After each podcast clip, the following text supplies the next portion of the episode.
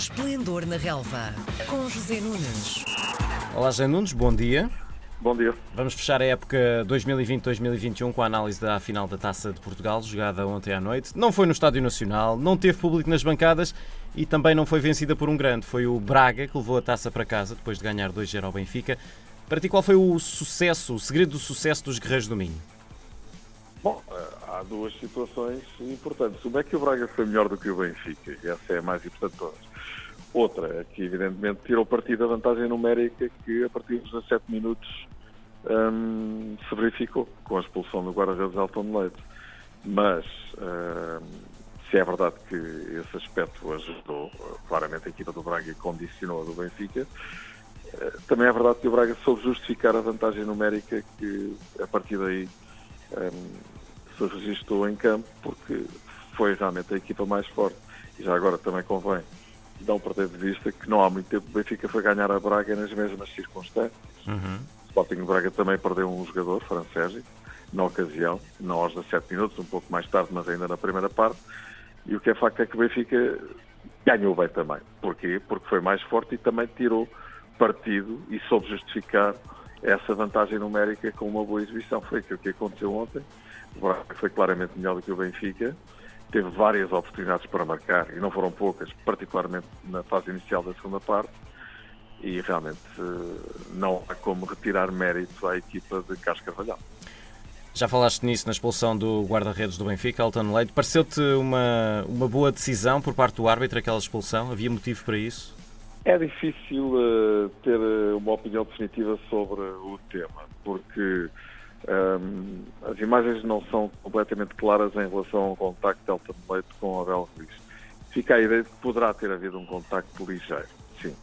Mas uh, a questão principal é que Abel Ruiz puxou a bola para o lado direito e não ficou enquadrado com a baliza para fazer gol, aparentemente, não sabemos o que é que iria acontecer depois. E aí talvez se justificasse mais o cartão amarelo, mas Uh, enfim, as opiniões dos árbitros já percebi que se dividem sobre isso, os analistas de arbitragem, eles é que são os especialistas, por isso vamos aceitar a decisão. Uhum. Tirando esse detalhe do Benfica ter jogado desde muito cedo com 10 jogadores, a maneira como quer Braga, quer Benfica se apresentaram a jogar, isto comparando com o que eles andavam a mostrar nas últimas jornadas do campeonato, uh, foi muito diferente? Surpreendeu-te de alguma maneira? Sim, o Benfica estava a jogar bem e o Braga nem tanto, mas uh, Claro que esse episódio é muito determinante na forma como o jogo, a partir daí, a partir dos 17 minutos, evoluiu. Mas o Braga apareceu muito bem nesta final. Por outro lado, é preciso não esquecer que a equipa do Braga é uma equipa que joga ataque-ataque de olhos nos olhos com qualquer equipa grande do futebol português. Uh, ganhou três vezes em quatro jogos este ano ao Benfica, ou esta temporada.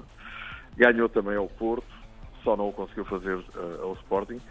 Em relação ao Benfica, especificamente, o Braga já tinha eliminado a equipa de Jorge Jesus nos finais da da Liga, quando o Benfica estava a ser eh, completamente devastado pelo Covid, te recordas. Mas, uh, francamente, eu acho que o mérito tem que ser atribuído a quem o tem e o Braga uh, merece. Uhum. O Braga, nos últimos anos, é recorrente intrometer-se nesta luta dos três grandes, tem vencido alguns troféus. O que é que falta para ser considerado um grande, para de facto consolidar esta posição? Ganhar o título de campeão nacional, o que não é fácil, não é? Uhum. é o Braga tem tentado intrometer-se nessa luta, mas por esta ou por aquela razão acaba por uh, sussurrar, por não ter de facto uh, a mesma pedalada. Estamos a falar de futebol, não estamos a falar de ciclismo, mas penso que se percebe a imagem um, dos seus pares uh, que têm outros orçamentos, que têm outra história, que têm outra base social, isso é muito importante. O Braga está a crescer, mas ainda está longe em termos de dimensão, mesmo de base de apoio, de adeptos, do Benfica Sporting ao Porto. Portanto, é um trabalho difícil, gradual, paulatino, que está a ser feito por António Salvador, com muito mérito. De facto, eh, o Braga, hoje por hoje, é um clube que é respeitado por tudo e por todos, não só em futebol, mas especificamente no futebol.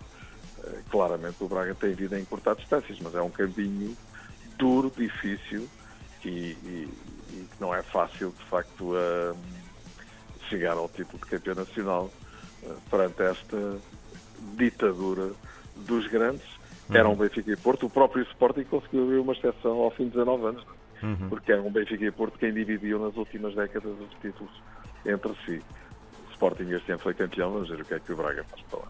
Só para fecharmos, em relação ao Benfica, foi uma época com muito investimento no plantel, no treinador, muito dinheiro, zero títulos. Que conclusões podem ou devem tirar-se dentro do clube?